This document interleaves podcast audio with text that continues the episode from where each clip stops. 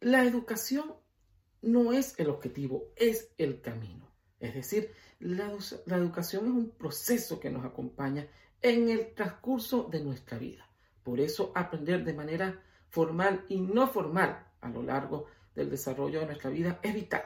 Aprender a hacer una receta, aprender a conducir un vehículo, aprender de alguna cultura o aprender de nuestras actividades diarias, de nuestra profesión, de lo que hacemos, es vital para ir creciendo y desarrollándonos. Por eso, formarnos adecuadamente, constantemente, actualizarnos a través de la lectura, de los talleres y de los cursos es vital y hacer el uso de buenas lecturas para desarrollar cognitivamente todo nuestro proceso creativo.